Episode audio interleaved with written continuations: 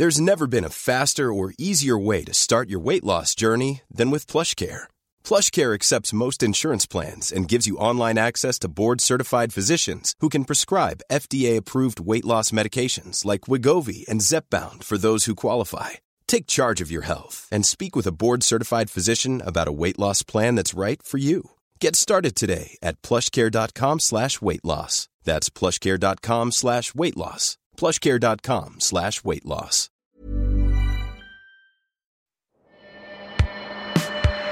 Herzlich willkommen zu Sound of Resistance, dem Judiscover-Podcast rund um Musik, Platten und Popkultur.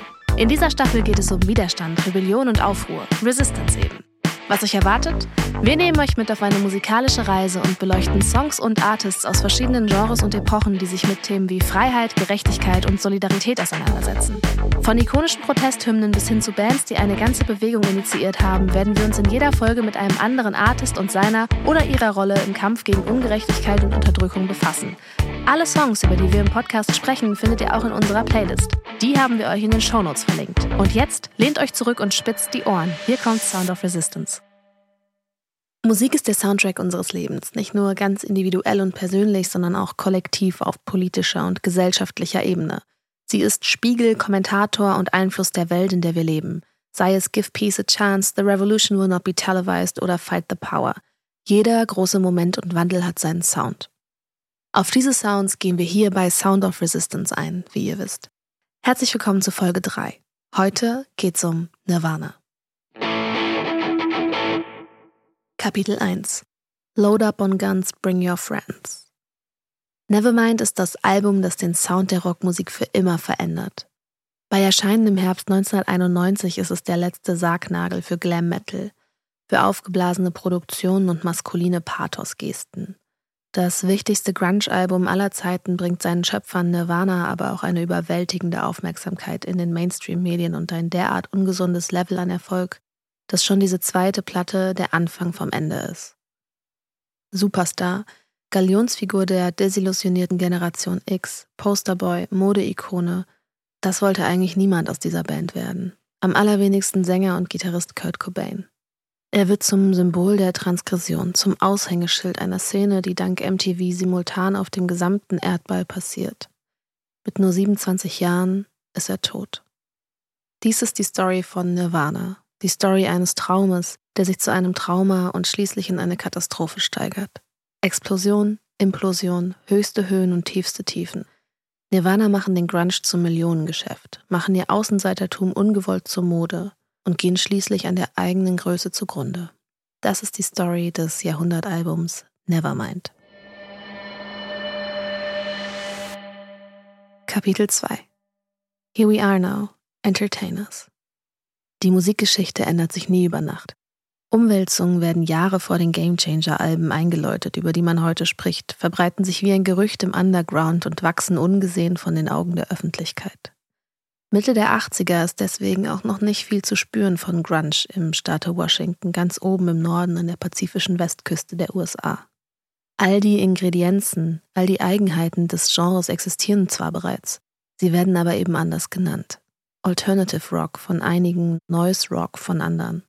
Gern auch einfach Punk. Der zähe Heavy Metal von Black Sabbath, gekreuzt mit der räudigen DIY-Rumpelattitüde des US-amerikanischen Hardcore-Punk, langsamer und verzerrter gespielt, werden der Blueprint für den Seattle Sound. Der wird mit Nirvana eine der einflussreichsten Bands aller Zeiten hervorbringen. An Ruhm, Millionen verkaufte Platten und Welttourneen denkt im Großraum Seattle damals noch niemand. Doch Musik wird fleißig gehört, wird zu Katharsis und Identifikation. Sie bringt auch Kurt Cobain und Chris Novoselic zusammen. Novoselic, geboren am 16. Mai 65, ist fast zwei Jahre älter. Cobain lernt in ihm einen Mitverschwörer kennen. Das ist ihm wichtig. Musik wird für Kurt Cobain früh ein Rückzugsort, zum Heiligtum, zum Lebensretter. Eine traurige Ironie eigentlich, wenn man bedenkt, wohin ihn seine eigene Musik nur wenige Jahre später führen wird. Kommen wir zu Cobain. Cobain kommt am 20. Februar 67 in Aberdeen, Washington zur Welt. Die Scheidung der Eltern treibt ihn nach einer behüteten und glücklichen Jugend ins trotzige Außenseitertum. Malerisch ist er sehr begabt, wird aber zum schwierigen Teenager, der zeitweise bei einer radikal christlichen Familie unterkommen muss, weil die Mutter nicht mehr weiter weiß. Später wird er einen Song namens Lithium über diese Zeit schreiben. Zeitweise lebt Cobain auf der Straße, nachdem ihn seine Mutter hochkant rauswirft. Eigenen Aussagen zufolge unter einer Brücke am Wishkor River, was den Song Something in the Way inspiriert haben soll. Es vergeht eine ganze Weile, bis aus den beiden ungleichen Kumpels der eine klein und schmächtig, der andere ein Hühne, eine Band wird. Chris Novoselic will anfangs nicht so recht mit Kurt Cobain zusammenspielen, vielleicht ja eben doch, weil der fast zwei Jahre jünger ist. Dennoch hängen die beiden ständig zusammen ab. Damals geschieht das vorzugsweise im Proberaum der Melvins, Dreh- und Angelpunkt der jungen Szene. Die und vor allem Buzz Osborne spielen für Nirvana eine gewichtige Rolle. Osborne macht die Band mit Dave Grohl bekannt, dessen Einstieg die Geschichte von Nirvana bekanntlich für immer prägen wird. Überhaupt sind die Melvins um Vogelscheuche Buzz Osborne so etwas wie die Triebfeder, mindestens für Nirvana, er aber für Grunge als Ganzes. Sie sind eine der ersten, die schleppende, harte Riffs mit einer gewissen Klagelied-Ästhetik verbinden und mit der einfachen Formel langsamer Punk die Blaupause des Grunge vorlegen. Frühe Grunge-Riffs sind nichts anderes als Metal-Riffs rückwärts und langsamer gespielt und deutlich verzerrter. Die Melvins wiederum, so die Folklore, werden maßgeblich von Black Flag getriggert. Die bringen schon 84 eine zähere, sludgy Art des Punkrock in die abgelegenen Gegenden der Vereinigten Staaten, wo sie auf fruchtbaren Boden fällt. Auch damals schon wichtig, eine bewusst ungepflegte, abweisende Ästhetik. Das Gegenstück der auftupierten Rocker vom Sunset Strip einige hundert Meilen weiter südlich. Reich werden die Melvins damit nie, doch sie ebnen Nirvana den Weg. Kurt Cobain findet den Einfluss der Melvins auf sein Schaffen zumindest derart wichtig, dass er 92 im Musikmagazin Option sogar behauptet, sie seien sein erstes Konzert gewesen. Die Melvins spielten ein kostenloses Konzert hinter dem Thrift Ways Supermarkt, in dem Bass arbeitete, so Cobain 92. Sie stöpselten sich in die Stromversorgung der Stadt und spielten Punkrock für ungefähr 50 Redneck-Kids. Als ich sie spielen sah, war es um mich geschehen. Ich wurde sofort zum Punkrocker und kehrte all meinen Freunden den Rücken, weil sie diese Musik nicht mochten.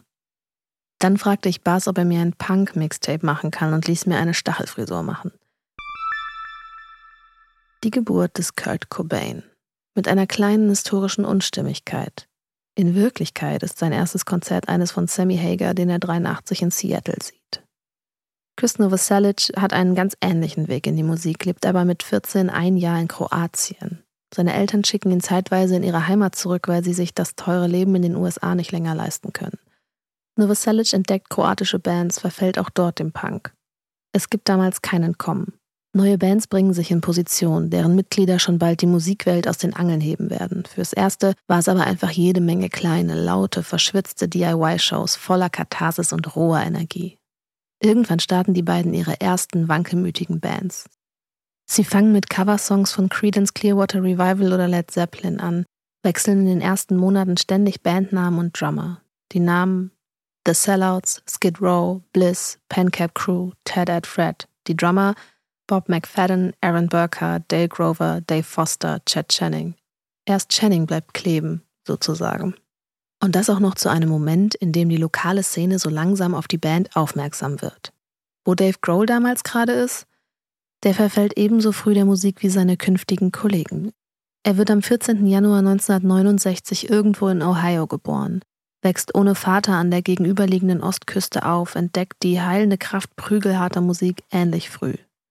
Er lügt bei seinem Alter, um mit nur 17 Jahren bei der Hardcore-Größe Scream aus Washington DC einzusteigen und trischt seither auf Tourneen kreuz und quer durch die Vereinigten Staaten wie ein Berserker alles aus seinem Drumkit.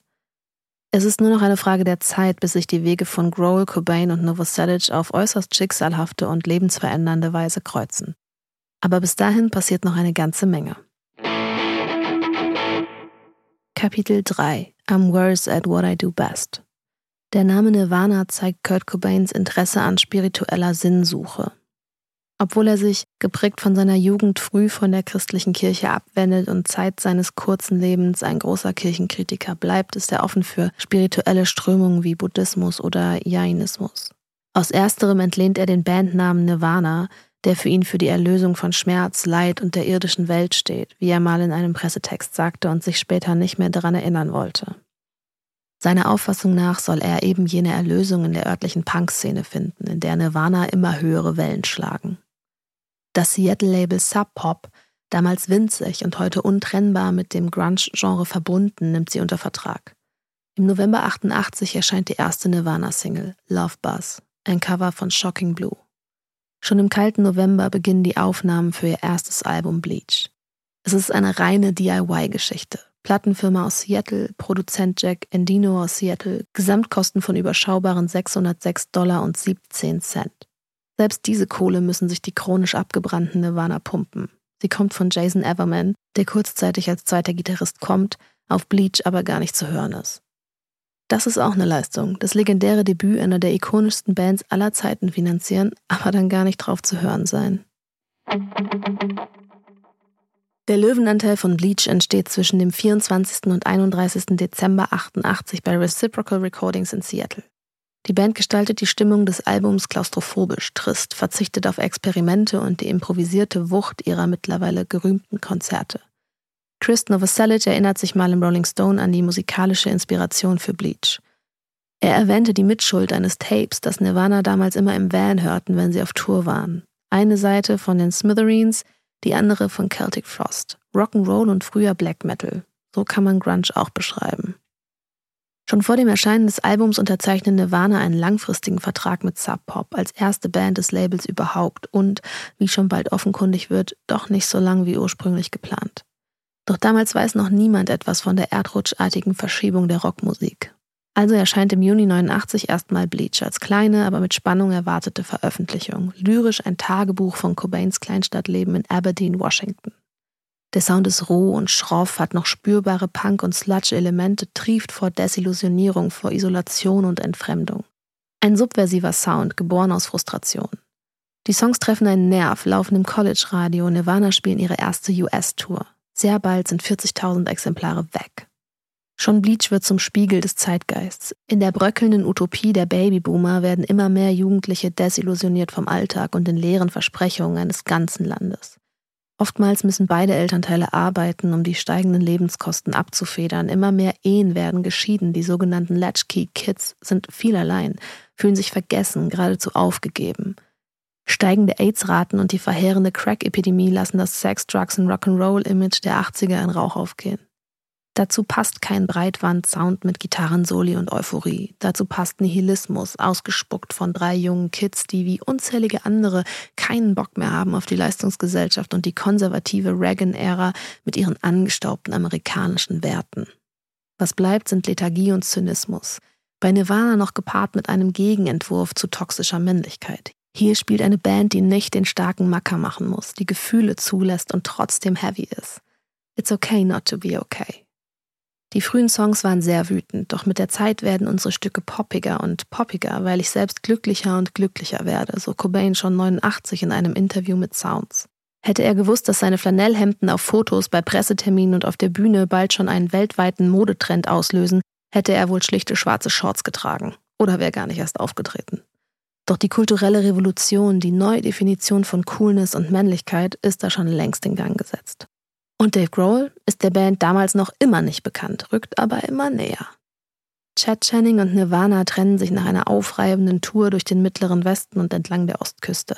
Erste Songs für ein zweites Sub-Pop-Album sind da bereits bei Produzent Butch Vig in dessen Smart Studios Wisconsin aufgenommen worden.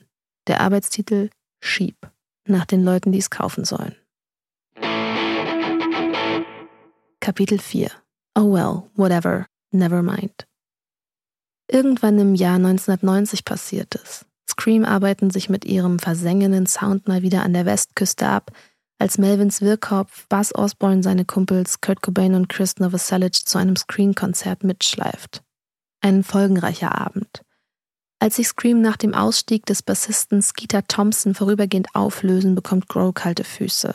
Wie Cobain und Novoselic setzt er alles auf die Musik, hat keinen Plan B in der Hosentasche. Er fragt Buzz Osborne um Rat, der ihm flüstert, dass Nirvana doch tatsächlich gerade einen Drummer suchen, nachdem Chad Channing raus aus der Nummer war. Und jetzt steht nur noch ein Anruf zwischen Dave Grohl und einem Ehrenplatz in den ewigen Jagdgründen des Rock'n'Roll. Er fährt zur Audition nach Seattle, holzt das Drumkit wie immer in seine Einzelteile und ist keinen Song später in der Band. Wir wussten schon nach zwei Minuten, dass er der Richtige für uns ist, sagte Novoselic in Erinnerung daran. Dave Grohls Erinnerung an dieses erste Zusammentreffen sieht ein bisschen anders aus. Das sollten Nirvana sein? Wollt ihr mich verarschen? Auf ihrem Albumcover sahen sie aus wie Psychoholzfäller, aber ich dachte nur, was? Dieser kleine Typ da und der große Motherfucker? Hm. Aber scheinbar hat's irgendwie gepasst. Am 11. Oktober 1990 spielt Grohl seine erste Show mit Nirvana.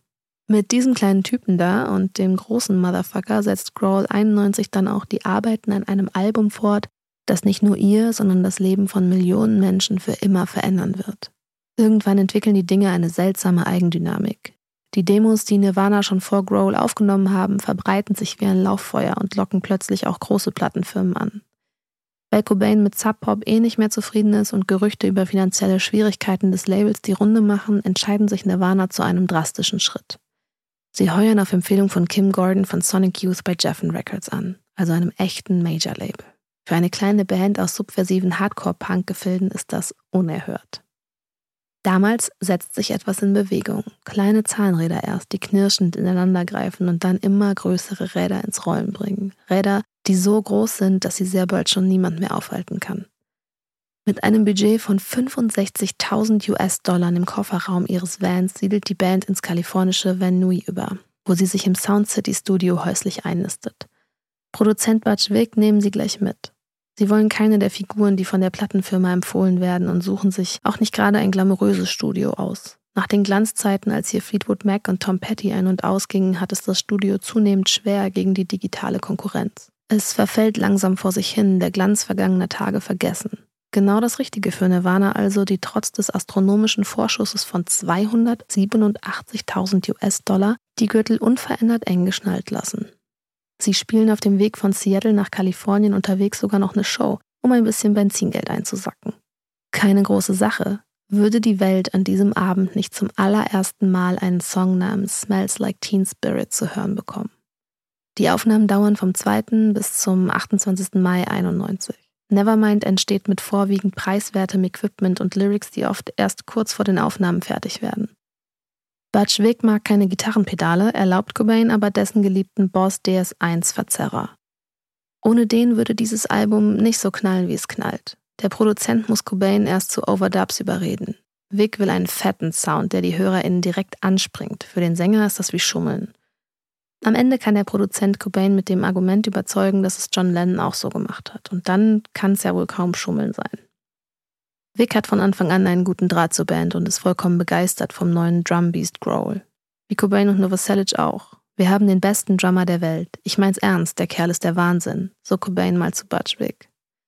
Die Stimmung ist entsprechend gut, die Aufnahmen verlaufen harmonisch, konzentriert und produktiv. Die Band verbringt lange Tage im Studio, ist voll bei der Sache.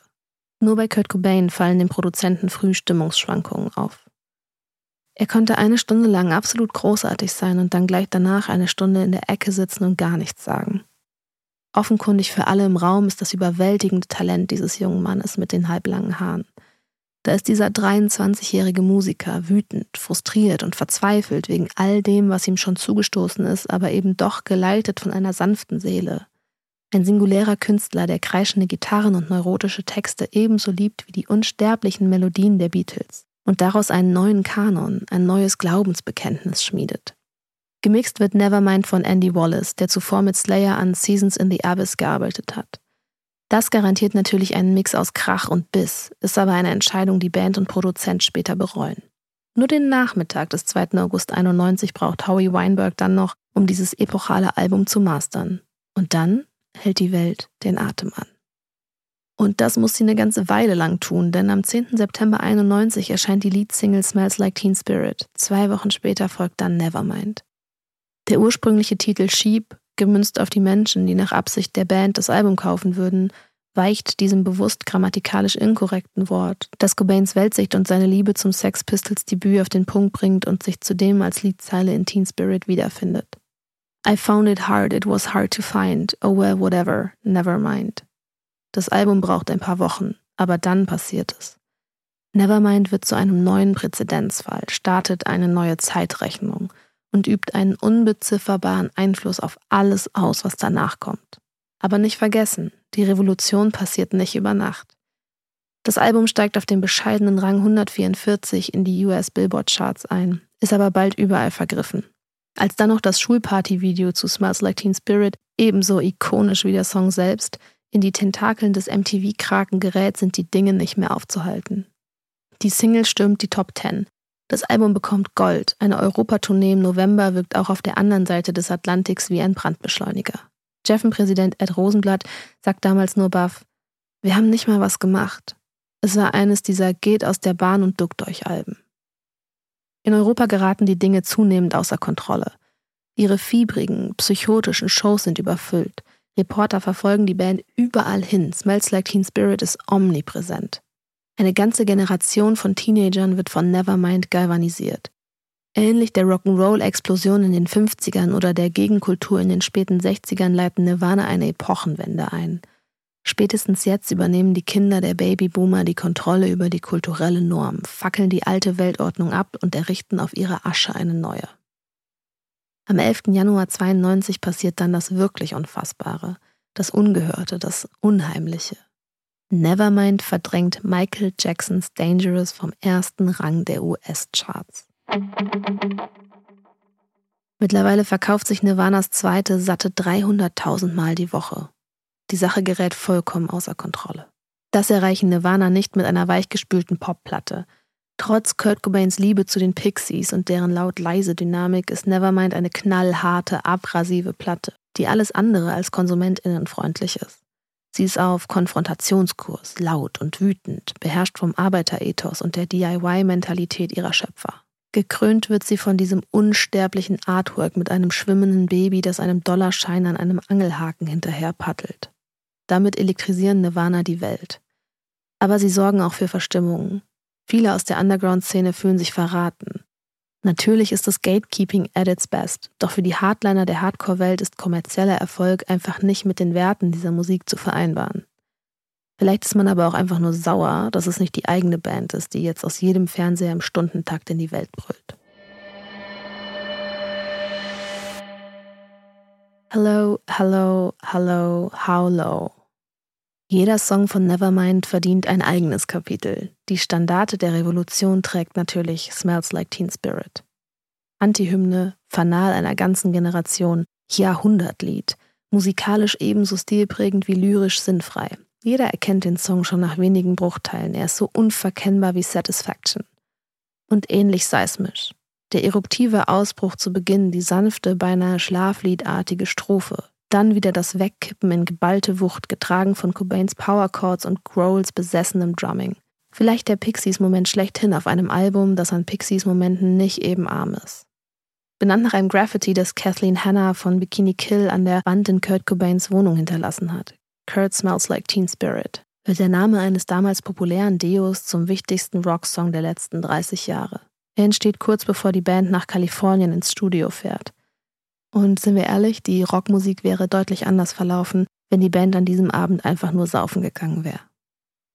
Das düster drohnige Gitarrenmotiv von Come As You Are leitet nicht nur den zweiten großen Hit des Albums, sondern fasst auch einen handfesten Skandal ein. Es ist ziemlich dreist und unbestreitbar vom Killing Joke Song 80s entliehen. Und wie durch ein Wunder klagen die Post-Punk-Legenden nie. Der Rest ist symptomatisch für dieses Album. Simple Strukturen, kryptische Lyrics, fiebrig aufgeladene Stimmung.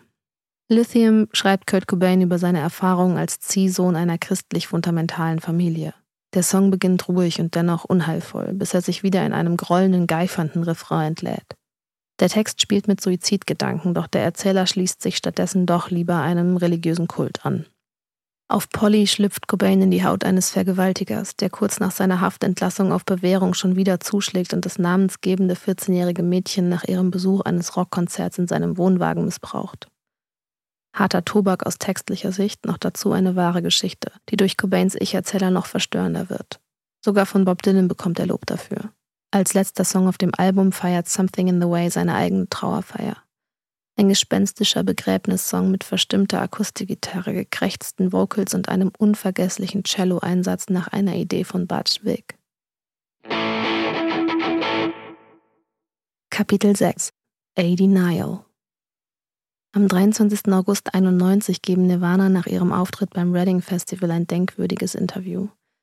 Die drei albern herum, machen sich über die Fragen des augenscheinlich schlecht vorbereiteten Journalisten lustig, trinken, rauchen. Als sie gefragt werden, in welcher Szene sie sich zu Hause fühlen, antwortet Cobain gelangweilt. Wir sind einfach drei Typen, die Gitarrenmusik für weiße junge Männer machen, nichts Besonderes also. Nur einen Monat später erscheint Nevermind und alles explodiert. Wenn sie im Folgejahr nach Reading zurückkehren, sind sie Headliner. Nichts Besonderes also. Nevermind verkauft sich über 30 Millionen Mal und wird eines der erfolgreichsten Alben aller Zeiten. Die anfängliche Hoffnung des Labels Jeffen, davon 250.000 abzusetzen, muss offensichtlich ein klein wenig nach oben korrigiert werden. Mit dem Erfolg kommt die Zeitenwende. Während Punk damals mit einigen Jahren Verzögerung aus England in die Welt schwappt, geschieht Grunge dank MTV simultan. Das zieht viele Nachahmer nach sich. Plötzlich sind alle Major-Labels auf Treibjagd nach den nächsten Nirvana. Alles, was eine Gitarre halten kann und strähnige Haare hat, wird hofiert und mit Geld überschüttet. Selbst die Melvins landen kurzzeitig bei einer großen Plattenfirma. Wenig verwunderlich, dass das nicht gut ausgeht. Was ungewöhnlich ist, der Effekt ist ein sofortiger. Sobald man Nevermind gehört hat, so scheint es, färben sich die Menschen die Haare, tragen verschlissene Klamotten und gründen ihre eigene Discounter-Variante von Nirvana. Und während das vielen anderen großartigen Bands den Weg ebnet, angefangen bei Soundgarden, Pearl Jam oder Alice in Chains, ebnet es auch den Weg für viele furchtbare Bands, die einfach zur richtigen Zeit am richtigen Ort waren. Grunge, zunächst im Alleingang dafür verantwortlich, dass Glam Metal mit seinen Spandex-Hosen und sterilen Bombastproduktionen außer Mode kommt, blutet sehr rasch selbst aus, weil das Genre mit untalentierten oder zumindest unspektakulären Copycats geflutet wird. Ein Jahr nach Veröffentlichung sind Nirvana zurück in Reading. Diesmal eben als Headliner. Da machen längst Gerüchte über Cobains schlechten Gesundheitszustand die Runde. Die Band reagiert wie immer mit ironisch hochgezogenen Mundwinkeln. Und Kurt Cobain lässt sich in einem Rollstuhl auf die Bühne fahren. Aus der kleinen Kumpelband ist eine Industrie geworden. Wahrscheinlich ist Nevermind seismisch spürbar. Es ist ohne Übertreibung eine Verschiebung der Polkappen, ein Erdbeben, eine Kernschmelze, irgendwie sowas in der Art.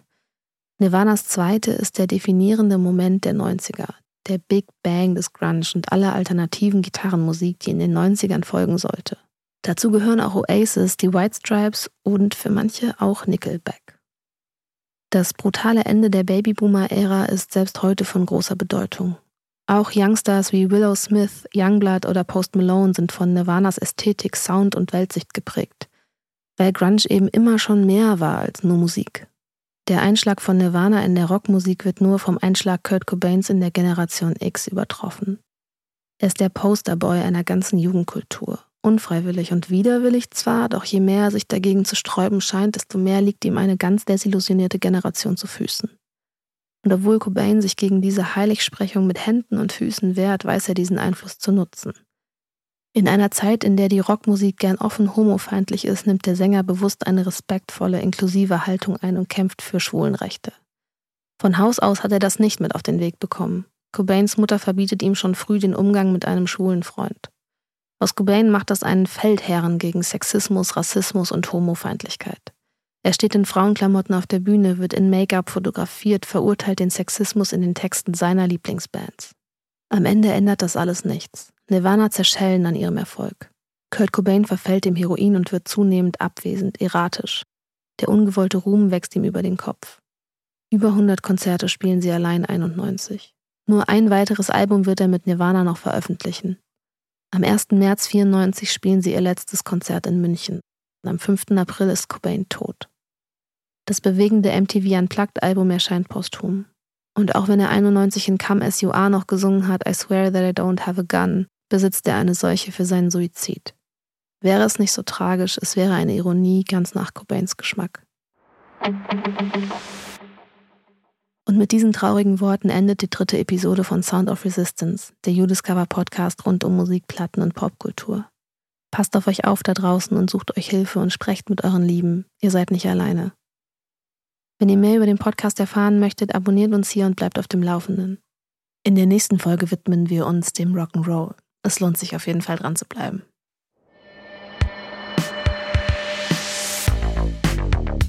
Ihr wollt noch mehr U-Discover?